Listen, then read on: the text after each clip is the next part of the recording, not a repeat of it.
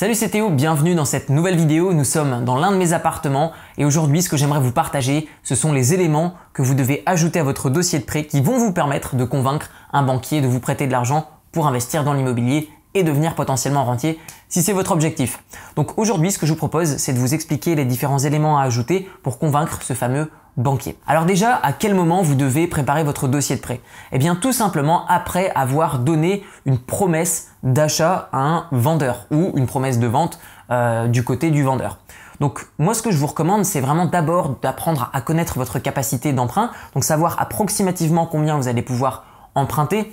Généralement ce n'est pas une règle qui est figée, vous pouvez augmenter mais la plupart du temps on va répondre à cette règle des 33% en disant que si vous gagnez par exemple 1500 par mois, eh bien vous allez pouvoir rembourser 500 euros par mois et ensuite la durée d'emprunt vous pourra vous donner une idée euh, approximative de combien vous allez pouvoir emprunter. Par exemple, si je peux rembourser 500 euros par mois pendant 20 ans, eh bien vous allez savoir directement combien est-ce que vous allez pouvoir emprunter approximativement. Vous allez ensuite trouver des affaires qui vont correspondre à votre budget, vous allez les visiter, vous allez trouver la bonne affaire et ensuite vous allez voir votre banquier avec ce dossier de prêt. Et c'est seulement à partir de ce moment-là que vous allez pouvoir le préparer. Pourquoi pas avant Je vais vous le dire dans un instant, puisqu'il y a également des informations par rapport à l'appartement ou la maison ou l'immeuble dans lequel vous souhaitez investir qui va être nécessaire pour finaliser le dossier de prêt, donc inutile de commencer quelque chose sans le terminer, faites-le d'une seule traite. Alors qu'est-ce qu'on va venir mettre dans ce dossier de prêt? Tout d'abord, on va mettre vos différents bulletins de salaire. Si vous vous êtes reversé des dividendes, par exemple si vous êtes entrepreneur,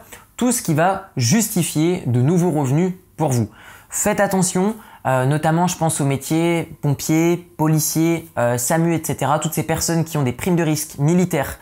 Eh bien, euh, faites attention puisque votre prime de risque, même si elle est mensuelle ou annuelle, n'est pas compris également dans le fait que ce soit votre salaire. Donc faites bien attention, même chose si vous avez des primes commerciales au travers de votre métier, faites attention si ce n'est pas une prime qui est fixe, il est possible que votre banquier, ou du moins l'un des banquiers que vous allez voir, ne prenne pas potentiellement en compte cette prime. Donc pensez bien à ça. Donc ce qui est intéressant, c'est de mettre déjà vos bulletins de salaire, tout ce qui va justifier des revenus. Si vous avez déjà des appartements en location, eh dans ce cas-là, montrez que vous percevez bien les loyers, montrez les contrats également avec les locataires ou l'agence de gestion qui gère vos biens immobiliers. Il faudra également des documents qui vont justifier votre situation familiale. En l'occurrence, est-ce que vous êtes célibataire Est-ce que vous avez un enfant à charge? Est-ce que vous n'en avez pas? Est-ce que vous êtes marié?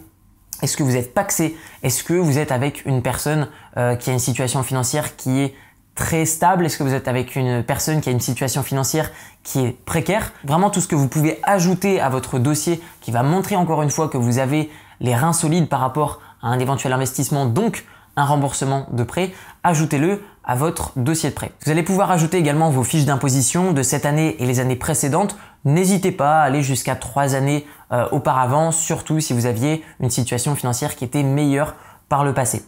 Vous pouvez également mettre les charges que vous avez. Donc en l'occurrence, le relevé de compte bancaire que vous avez est important pour montrer les dépenses que vous faites qui sont fixes. Moi, ce que je vous recommande, c'est vraiment de prendre votre temps avant d'aller monter votre dossier de prêt, de mettre votre relevé de compte, puisque si ces six derniers mois vous avez un peu fait la Java, vous avez acheté une nouvelle voiture, vous avez fait un prêt pour une nouvelle télévision, tout ça c'est pas des éléments qui vont donner envie à un banquier euh, de vous prêter de l'argent. Donc prenez un petit peu de temps. Si ces six prochains mois vous pouvez serrer un petit peu la ceinture pour montrer à votre banquier que vous êtes prêt à faire des efforts et que vous avez une situation qui est stable, ça va jouer en votre faveur. Vous allez pouvoir également montrer si vous êtes déjà propriétaire de votre résidence principale ou pas. Et si vous louez, montrez également le contrat de location pour montrer les dépenses que vous avez euh, principales. Puisque la plupart du temps, euh, un habitant français, là où est-ce qu'il va mettre le plus d'argent tous les mois, ça va être soit dans un remboursement de crédit associé à sa résidence principale, ou alors ça va être par rapport au loyer qu'il va payer s'il est locataire. Si vous avez également des compléments de revenus via par exemple une activité en ligne, euh, si vous avez une entreprise, même une petite entreprise, si vous avez un complément de revenus par rapport à un investissement en bourse, que ce soit au travers du PEA, au travers d'un compte titre, si vous avez même un PEL, un plan d'épargne logement qui est à mon sens inutile aujourd'hui puisque les taux d'emprunt sont tellement bas que c'est inutile de bloquer son argent pour ça, mais si vous avez de l'argent de côté, également, montrez-le, montrez des pièces justificatives. Et si je pouvais ajouter une dernière chose à votre dossier de prêt, ça va être le fait de montrer que vous achetez une bonne affaire. Alors comment est-ce que l'on fait et pourquoi c'est important? Eh bien, c'est important tout simplement pour montrer au banquier que même si votre situation peut être euh, moyenne par rapport à un investissement, eh bien si vous faites un excellent investissement, si vous montrez à votre banquier que vous achetez en dessous du prix moyen au mètre carré, sans même faire des rénovations, sans même mettre votre bien en location, simplement en le revendant dans le même état, vous ferez une bonne affaire et vous gagnerez d'argent. Ou du moins, ce que veut votre banquier, c'est que vous ne perdiez pas d'argent. J'aime le répéter, dans l'immobilier, il faut d'abord apprendre à ne pas perdre d'argent avant d'apprendre à en gagner. Donc prenez votre temps, trouvez vraiment une bonne affaire, surtout si c'est votre premier bien immobilier que vous achetez dans le cadre d'un investissement. Et une fois que vous aurez ces pièces justificatives qui montrent un petit peu une étude de marché de votre investissement, prenez ces documents, imprimez-les et montrez à votre banquier que vous savez faire des bonnes affaires et il vous prêtera forcément plus facilement. J'aimerais vous partager beaucoup plus de conseils dans cette vidéo concernant l'emprunt bancaire, mais je vais me limiter ici. Cependant, dans la description de la vidéo, vous retrouverez un lien sur lequel vous pouvez cliquer et mettre votre adresse email pour recevoir une série de 4 vidéos qui va vous partager vraiment beaucoup plus d'informations sur l'investissement immobilier, notamment la première vidéo qui vous intéressera je pense très fortement puisque c'est une vidéo qui vous explique comment emprunter sans apport pour investir dans l'immobilier. La deuxième vidéo vous montre comment trouver une bonne affaire du premier coup d'œil. La troisième vidéo vous montre comment trouver des locataires et vous protéger contre les impayés. Et la quatrième vidéo, vous allez l'adorer, c'est comment payer strictement aucun impôt sur vos revenus immobiliers. Tout ça, c'est dans la description de la vidéo.